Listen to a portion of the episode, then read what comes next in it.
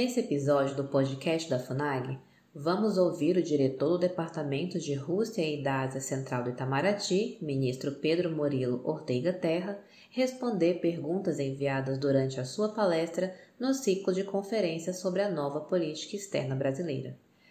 Eu queria então passar para as perguntas que nos, nos chegaram, a primeira das quais do Dr. Fabiano Nogueira, que sempre nos acompanha muito ativamente, muito, com participação muito ativa, presidente do Conselho de Política e Mercado Internacional da FIENG. Né? Ele faz uma pergunta sobre a Rússia. Recorda que é uma potência nuclear, com uma área de interesse delimitada no Oriente Médio, sobretudo Síria, na, na Ásia, as repúblicas soviéticas. No entanto, a Rússia mantém forte apoio político e militar à Venezuela, eh, aqui na América do Sul, e esse apoio eh, seria, segundo ele, mais uma fricção nas relações entre as superpotências nucleares. Ele menciona ameaças dos Estados Unidos de impor sanções contra Moscou e contra ativos venezuelanos, e aí menciona também a posição americana de sendo apoiada pelo Grupo de Lima, do qual o Brasil faz parte. Então pergunta, até que ponto essa divergência de posicionamento é, em relação à Venezuela, né, no, entre Brasil e Rússia, dentro dessa zona né, de influência brasileira, poderia influenciar nas nossas relações bilaterais Brasil-Rússia? Por favor. Sim, muito obrigado pela pergunta, senhor Fabiano Nogueira.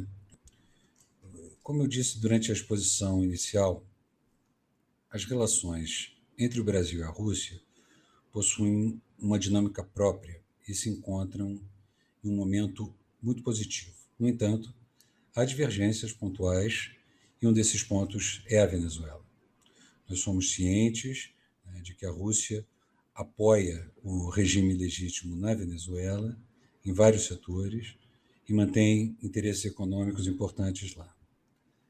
A posição brasileira com relação ao regime legítimo na Venezuela é bastante clara.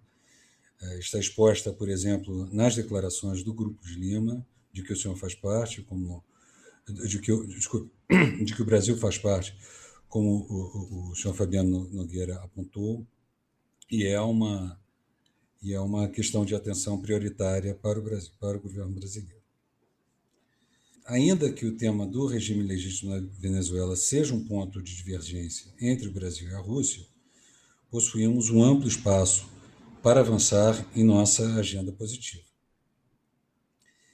Eu gostaria de complementar com um comentário sobre a projeção internacional da Rússia. Além de potência nuclear, a Rússia é uma potência diplomática, uma das, uma das diplomacias mais tradicionais e mais profissionais do, do mundo. Possui 242 postos diplomáticos, consulares e juntos a organismos internacionais. Uma projeção internacional muito vasta. Além do Oriente Médio, que o senhor mencionou, e da Ásia Central, eu gostaria eh, de acrescentar somente dois. O primeiro deles, as relações da Rússia com a África. A Cúpula Rússia-África de 2019, que foi realizada em, em Sochi, na Rússia, contou com a presença de nada menos que 43 chefes de Estado africanos, de um total de 54. Gostaria de, o segundo ponto que eu acho saliente são as relações da Rússia com a China. Né? Semana passada, os chanceleres Lavrov da Rússia e, da China, Wang Yi, mantiveram seu 50, seu, desculpe, seu 51º eh, encontro bilateral. Eh, ou seja, são, são exemplos muito significativos sem querer comentar a política externa da Rússia, né, mas colocando numa perspectiva mais abrangente. Então, é, voltando ao ponto específico da, da divergência sobre, é, sobre a Venezuela, existe de fato essa diferente, é, essa diferente visão sobre a Venezuela, ao mesmo tempo, né, relações bilaterais com a Rússia, encontro nesse momento uh, positivo. Perfeito, muitíssimo obrigado. Eu passaria então a pergunta de Fernando Coura, que é vice-presidente da FIEMG, presidente do Conselho Deliberativo do Sindicato das Indústrias Extrativas de Ouro, Metais Preciosos, diamante, pedras preciosas, areias, pedras ornamentais, lenha, madeiras, minerais metálicos e não metálicos de, de Minas Gerais, o SIND Extra. Ele faz uma pergunta sobre o Cazaquistão. O que poderia ser feito entre o Cazaquistão, que está se tornando uma potência mineral, e o Brasil para aumentar intercâmbio de tecnologia e desenvolvimento de projetos. É, ele dá o exemplo da Bamin, da Bahia Mineração, que faz parte do grupo Eurasian Resources Group, ERG, um dos maiores grupos internacionais de mineração e exploração de recursos mundiais, que na semana passada venceu o leilão da Ferrovia de Integração Oeste e Leste. Então ele a, a, pergunta, a exemplo desse caso da, da Bamin, o que pode ser feito para atrair mais investimentos para Minas Gerais? Muito obrigado pela pergunta, senhor Fernando Coura, que me permite é, externar satisfação, na verdade, pelo resultado do leilão de concessão é, de parte da ferrovia de, é, de integração Oeste-Leste FIOL, um trecho de 537 quilômetros e que vão representar investimentos de cerca de 3 bilhões eh, de reais. Dizer que os diplomatas brasileiros em todo mundo, nos contatos com as esferas empresariais em diferentes países, costumam divulgar as oportunidades eh, de investimento de investimentos no Brasil. Eu acho que eu tenho aqui uma parte da, da sua resposta, né? divulgar, né? divulgação das oportunidades, participação em missões empresariais, em feiras especializadas. Tem uma expressão em inglês, marriages are made in heaven, né? os casamentos são feitos no céu, que vale muito para o mundo dos negócios também. E, então, essa divulgação essa é, das oportunidades de negócios, oportunidades de, de, de investimento são muito é, importantes para se, para se encontrar né, a, a, noiva, a noiva ideal. O Brasil costuma frequentar a lista dos maiores receptores de FDI, de investimentos diretos estrangeiros.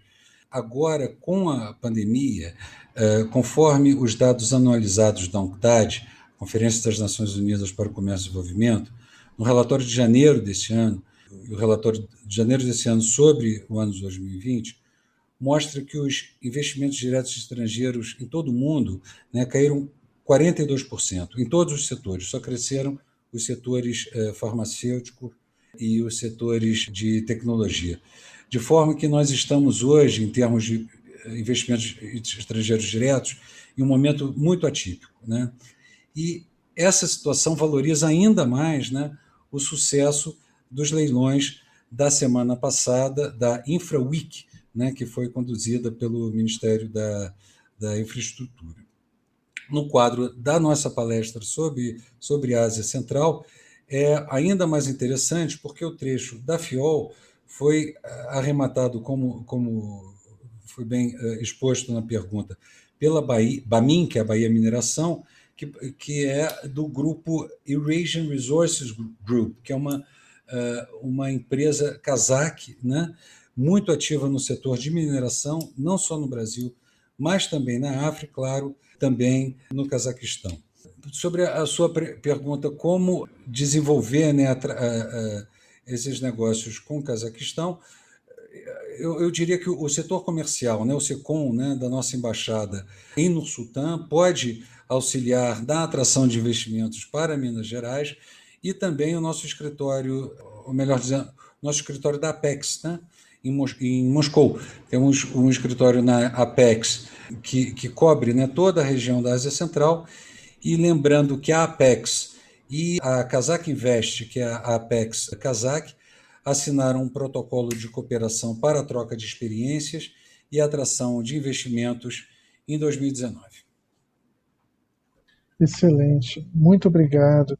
Vamos passar então para uma pergunta meio longa de Inácio Loyola Pereira Campos, professor aposentado do Departamento de Energia, no, Engenharia Nuclear da Universidade Federal de Minas Gerais e delegado da Associação dos Diplomados da Escola Superior de Guerra, Delegacia de Minas Gerais, a DESG, Minas Gerais.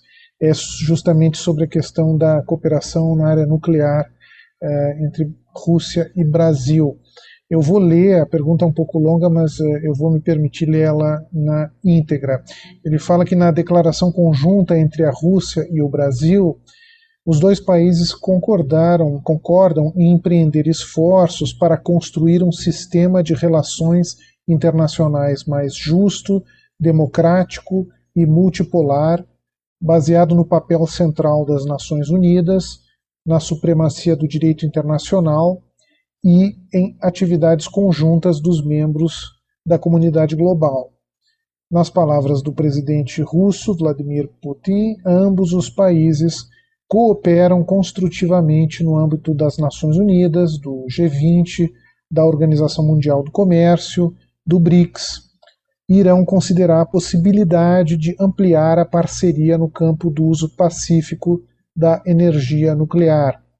Em outubro de 2020, após a quinta reunião de ministros de energia do BRICS, a carta oficial destacou que a geração nuclear é a opção eficaz no desenvolvimento de novas rotas de produção de energia, como o hidrogênio, frisando o compromisso do grupo com a não proliferação de armas nucleares. O foco na geração nuclear tem sido uma das apostas da gestão do ministro Bento Albuquerque, que tem o projeto de retomada da usina nuclear de Angra e os reatores nucleares de pequena escala, com vantagens de menor investimento e prazo de construção. Então ele pergunta ao, ministro Pedro Terra, gostaríamos então das suas considerações sobre o andamento desses investimentos na área nuclear com presença russa, das tecnologias envolvidas e, se possível, sobre os projetos focais do Programa de Parceria para Investimentos entre os dois países. Muito obrigado pela pergunta. O Brasil e a Rússia possuem uma importante parceria na área de energia. A Rússia é o maior exportador do mundo de gás natural e o segundo maior de petróleo depois da Arábia Saudita. Nós temos uma complementariedade natural na área de hidrocarbonetos, uma vez que temos expertise na exploração de petróleo offshore, ao passo em que os russos detêm conhecimento extenso e competitivo em exploração e produção de petróleo em terra. Na área de energia atômica, a Rosatom, né, que é a estatal russa uh, nuclear, fornece concentrado de urânio para as usinas de Angra 1 e Angra 2, né, por meio da sua subsidiária Isotop. A Rosatom tornou-se, desde 2015, um dos maiores fornecedores de radioisótopos utilizados na medicina nuclear brasileira. A cooperação nesse campo apresenta um grande potencial de expansão por interesse dos dois lados. Em 2019, o Ministério das Minas e Energia eh, promoveu um workshop sobre tecnologias de pequenos reatores nucleares modulares, que, como o senhor ressaltou, apresenta vantagens de menor investimento e prazo de construção. O escritório foi coorganizado pelo escritório da Rosatom, no Rio de Janeiro, que cobre toda a América Latina, e o Ministério das Minas e Energia.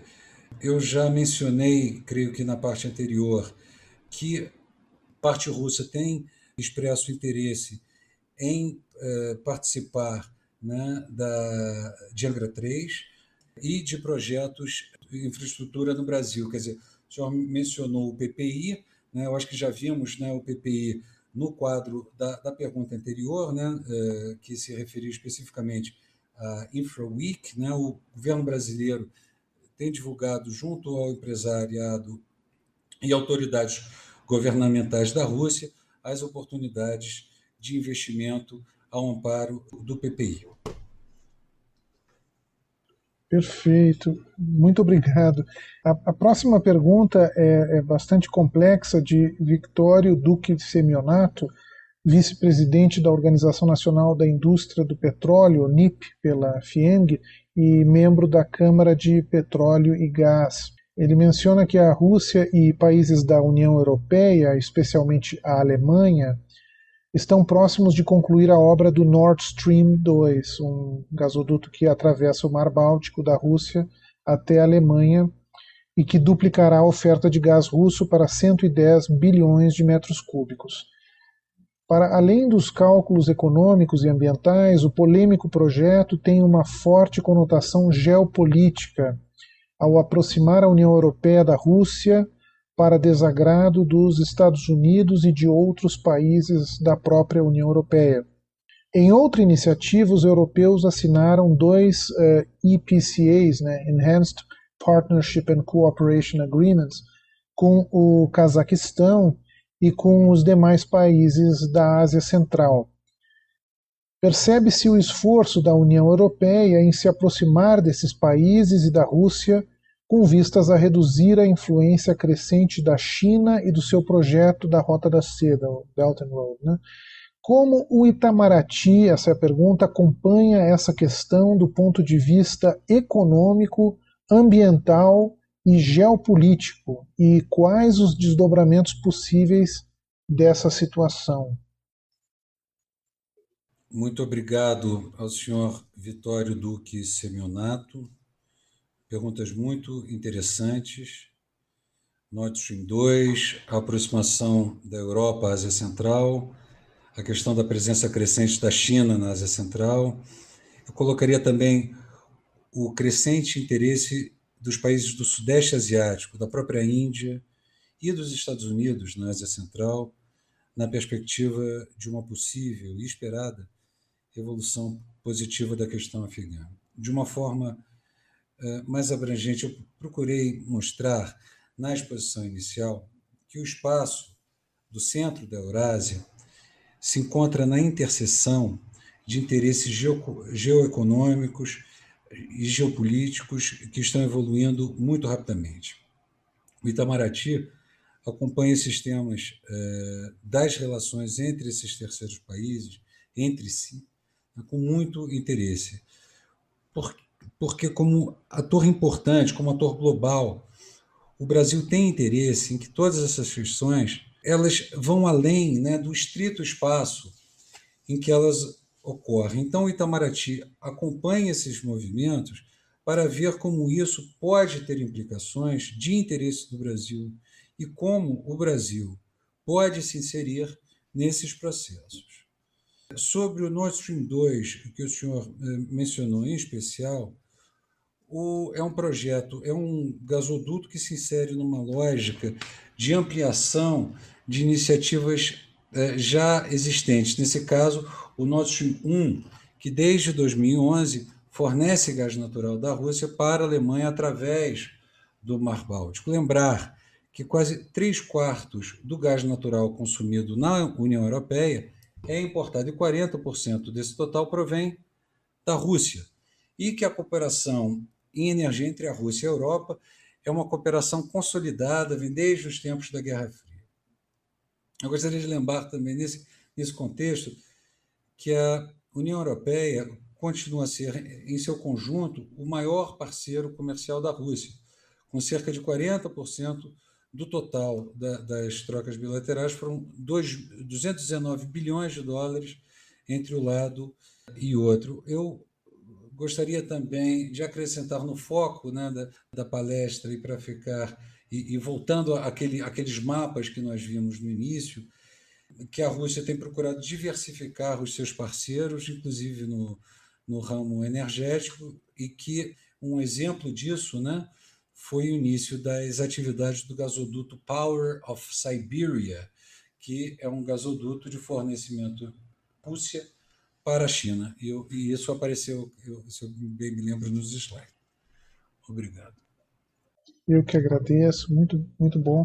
Eu passo então a quinta pergunta que, que nos chegou da Marta Lassans, chefe da Assessoria Estratégica Internacional da FIENG, co-organizadora desse, desse ciclo de conferências, a quem eu sempre agradeço pela participação ativa, pelo apoio. Ela fala que a Rússia está entre os 15 parceiros comerciais do Brasil, com um fluxo comercial regular superior a 5 bilhões de dólares nos últimos seis anos as exportações estão concentradas em soja, proteína animal, café, açúcar e tabaco, e as importações concentradas em fertilizantes, potássio e ureia, sendo que nos últimos cinco anos as exportações da Rússia para o Brasil aumentaram 33%, e o motor do crescimento são os fertilizantes minerais. Eh, em 2018, ela cita que foram 73% das exportações. As duas economias têm similaridades, pois dependem de exportações de produtos básicos,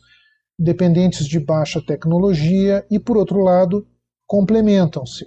Os fosfatos extraídos na região de Murmansk e o potássio extraído nos Montes Urais enriquecem as terras brasileiras e retornam à Rússia na forma de soja, carne e outros bens agrícolas produzidos no Brasil, como aliás o ministro Pedro Terra muito bem colocou na sua apresentação. E aí a Marta pergunta se estamos satisfeitos com esse comércio bilateral de produtos básicos e quais as ameaças e oportunidades nessa parceria comercial, especificamente sobre as exportações de carne, que também já foi colocado pelo ministro Pedro Terra, é, que tem sido alvo de restrições e impedimentos por parte da Rússia. Ela gostaria então de saber se esses problemas estariam superados institucionalmente ou se estamos sujeitos a novos protecionismos.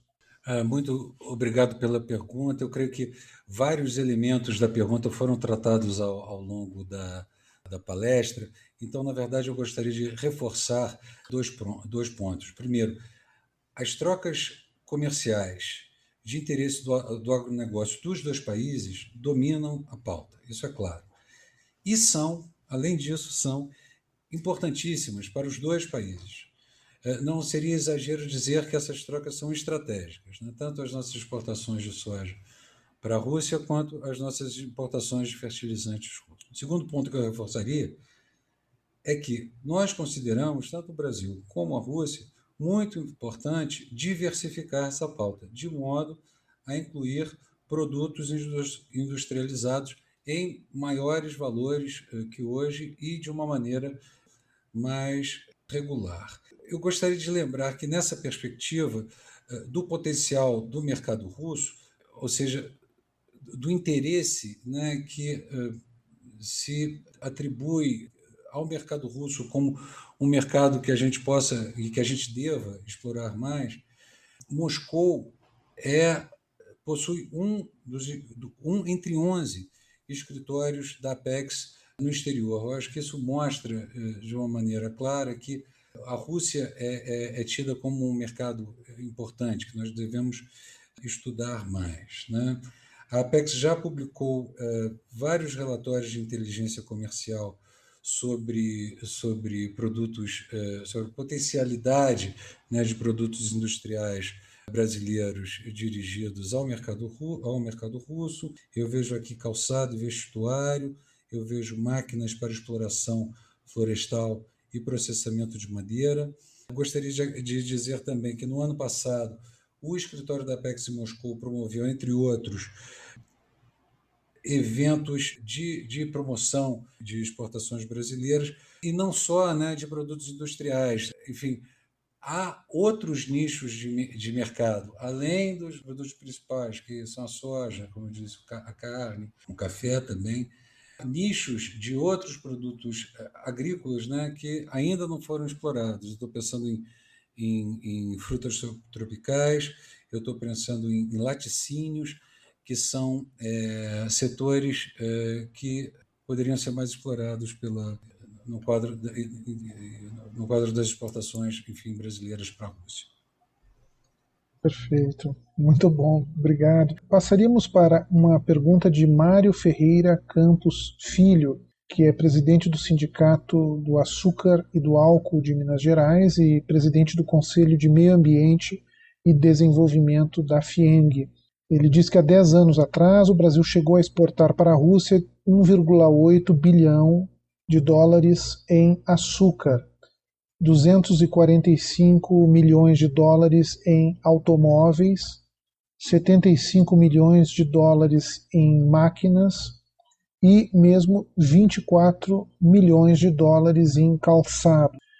Nossa pauta tinha uma participação maior de semi-manufaturados e manufaturados. Hoje, é, todas essas exportações caíram enquanto o agronegócio de soja e carne prosperou. prosperou. Então, Ele pergunta especificamente quais as estratégias do Ministério das Relações Exteriores para o mercado russo, que foi já, de certa maneira, desenvolvido na apresentação e talvez até nessa pergunta anterior, é, e quais as ações de promoção comercial projetadas para a Rússia e Ásia Central. Muito obrigado ao senhor Mário Ferreira Campos Filho. Da mesma forma, eu vou ressaltar alguns elementos, em particular no campo do açúcar. Né? No quadro das políticas domésticas russas de buscar autossuficiência, autossuficiência na produção de alimentos, a Rússia já se tornou praticamente autossuficiente em açúcar desde 2013. Com o Paquistão, nós estamos desenvolvendo o diálogo interessante no campo da cooperação em etanol.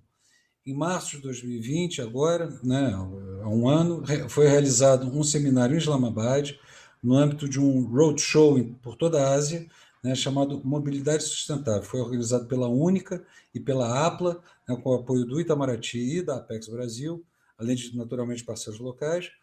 Foi um sucesso, né, com a presença de autoridades, inclusive o ministro paquistanês da Indústria e Produção, empresários, acadêmicos e jornalistas. O sentido desse, desse seminário era mostrar o etanol de uma forma holística, né, o caráter transversal do etanol uh, na produção, na, na, na, participação da questão da poluição, ou seja, como uh, uh, solução, encaminhamento de soluções para diversos problemas que se encontram no, no, Paquistão.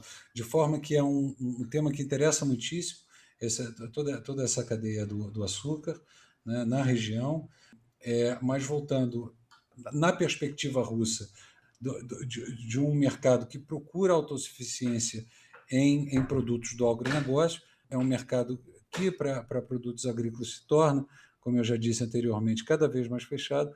E essa é uma das razões que nós devemos procurar né, fortalecer dentro da nossa pasta de exportações para a Rússia os produtos, além do capítulo 24 da, da nomenclatura enfim, é, de, de exportações. Perfeito. Muito obrigado. A próxima pergunta é da doutora Rebeca Macedo, que nos acompanha diretamente do, da sede da, da FIEMG, ela é gerente do Centro Internacional de Negócios da FIEMG e é sobre também o comércio Brasil-Ásia Central. Né? É, ela menciona dados de que a exportação brasileira para esses países da Ásia Central são muito reduzidos, né? exceto o Cazaquistão, é, que compra aviões do Brasil, os demais países adquiriram 36 milhões de dólares, sendo 28 milhões do Uzbequistão e 7 milhões de dólares do Turcomenistão. Então ela pergunta quais os desafios para uma penetração maior nesses mercados e também se a Apex tem mapeado oportunidades para nossas exportações de produtos industriais para esses mercados. Ok, eu acho que alguns dos elementos já foram tratados também durante a exposição. Eu complementaria com o seguinte: os, os secões né, das embaixadas, inclusive das cumulatividades, estão equipados para apoiar as iniciativas dos empresários eh, brasileiros em toda a região da Ásia Central. Eu acrescento que, o, como já disse antes também, o escritório da Apex em Moscou cobre né, a Ásia Central. Nós tivemos uh, missões empresariais exploratórias na Ásia Central organizadas no Turcomenistão e na República Kirguiz. Atualmente, né, na pandemia, não há missões previstas, mas há muito interesse. Né? Eu quero recordar a expressão de tudo um pouco que eu empreguei para descrever a pauta de exportações de bens industrializados para o Uzbequistão.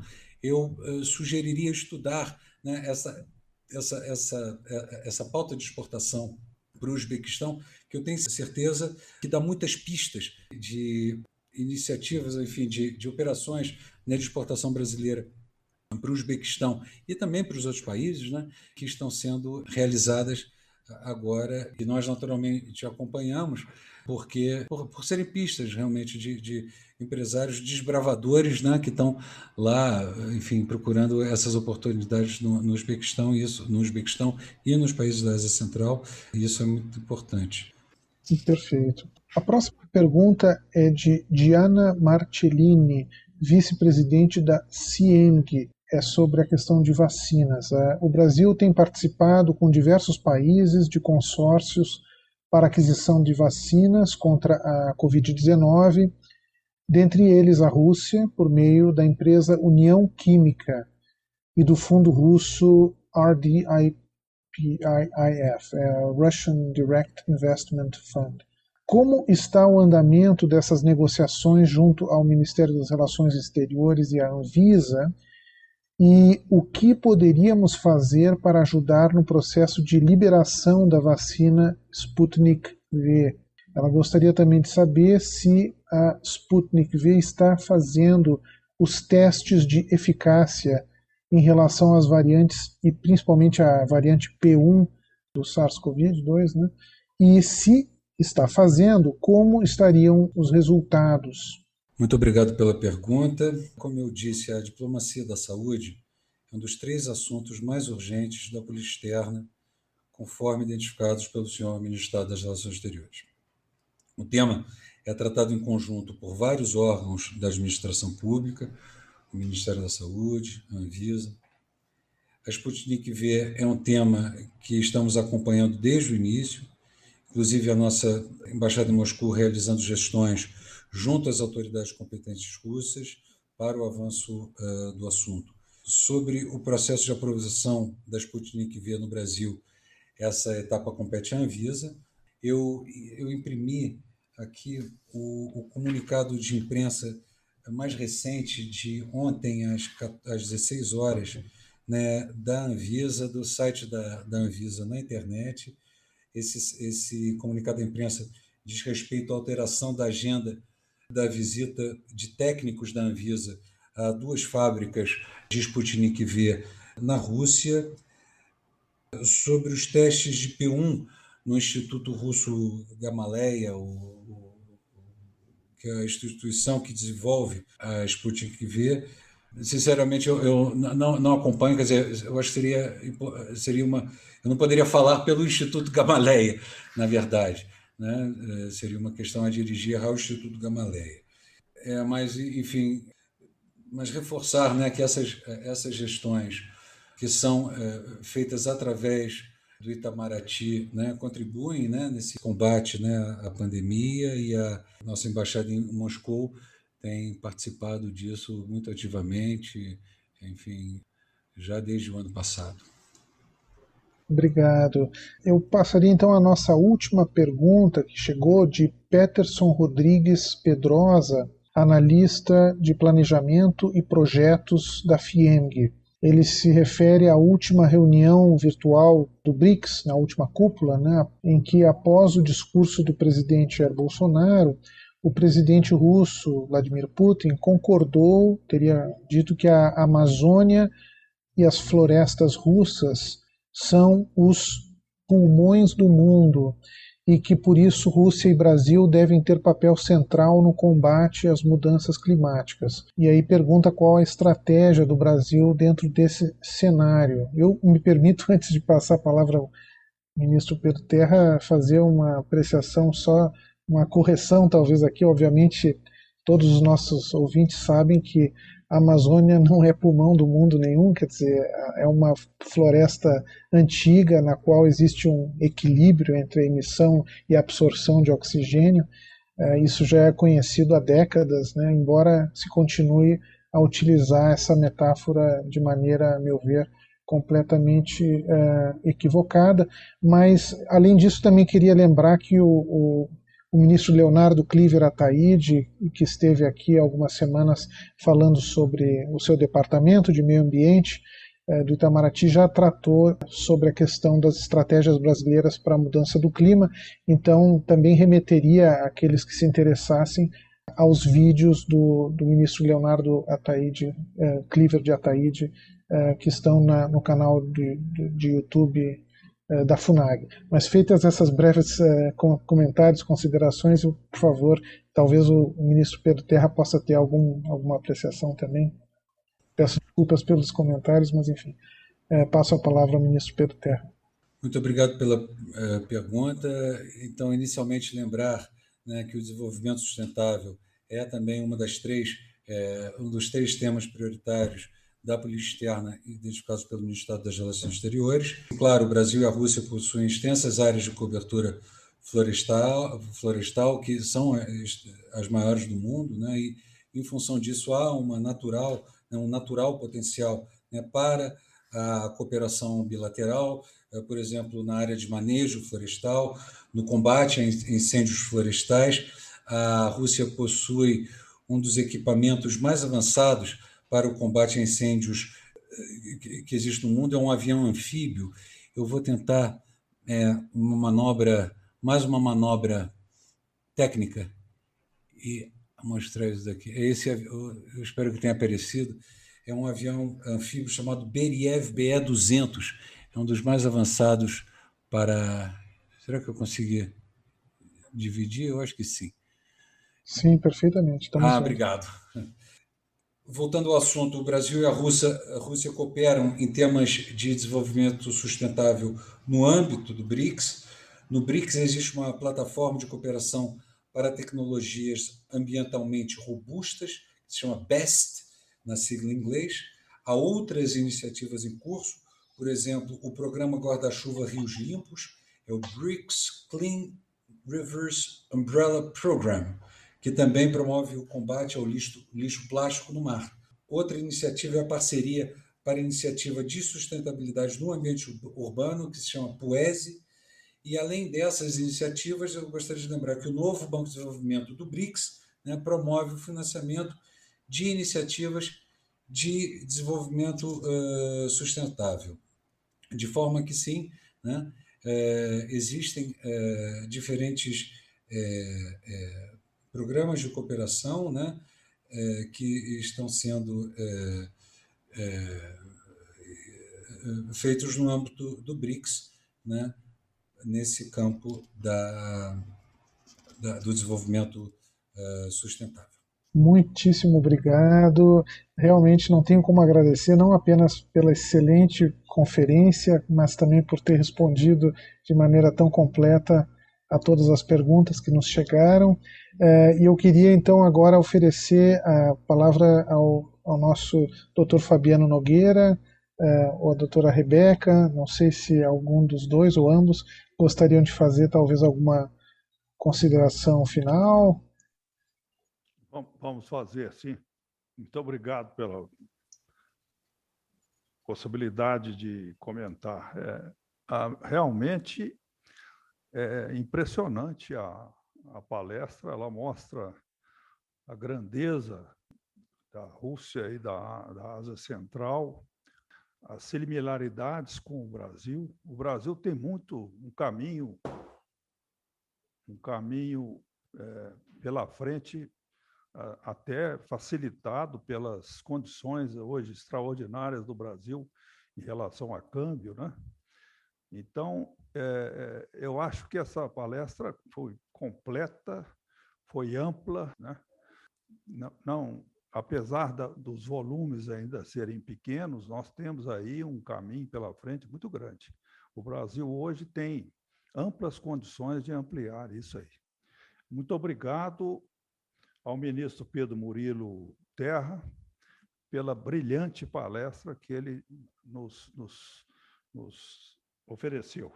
E também ao ministro Coidanite na condução aí das, das perguntas, de forma também muito precisa, para que não dispersasse os temas. Né? Muito obrigado. E é, eu, eu vou oferecer a palavra à Rebeca, que ela pode ter algum comentário que ela queira fazer. Muito obrigado. Parabéns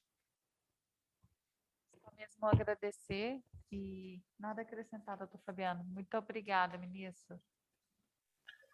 Nós é que agradecemos tanto ao doutor Fabiano como à doutora Rebeca eh, pela parceria de sempre. E eu queria perguntar, talvez, ao ministro Pedro Terra se ele teria algum comentário final, alguma reação às palavras do doutor Fabiano. Eu gostaria de, de agradecer, em primeiro lugar, muitíssimo por essa oportunidade né, de diálogo com a FIENG. E agradecer muitíssimo os, os comentários do doutor Fabiano e da doutora Rebeca, porque eh, me mostram que eu, em parte, atingi meu objetivo de despertar né, o, o, interesse pela Ásia Central, que é muito desconhecido ainda uh, uh, no Brasil e em muitos países, como eu disse no, no início da, da palestra, mas que, de fato, né, existem lá muitas oportunidades de negócios né, a, serem, é, a, serem, a serem descobertas, né, e essas descobertas certamente trarão importantes dividendos, sobretudo agradecer muito por essa oportunidade, parabenizá-lo mais uma vez, prezado eh, colega ministro Roberto Guadanis, pela condução de palestras que são extremamente úteis nesse ciclo de conferência. Muito obrigado. Muitíssimo obrigado. Nós é que agradecemos de coração, foi realmente excelente. Acesse o canal da FUNAG no YouTube, www.youtube.com/funagbrasil. Lá você encontrará centenas de vídeos sobre política externa brasileira e relações internacionais. Acesse também a nossa biblioteca digital, com mais de 780 volumes para download gratuito, www.funag.gov.br/biblioteca. Acompanhe as atividades da FUNAG Brasil no Facebook, Twitter, Instagram e Flickr.